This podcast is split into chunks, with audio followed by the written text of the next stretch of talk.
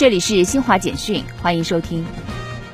商务部六号发布数据显示，二零二二年一至十一月，我国服务进出口总额五万四千零四十六点一亿元，同比增长百分之十五点六，服务贸易继续保持增长。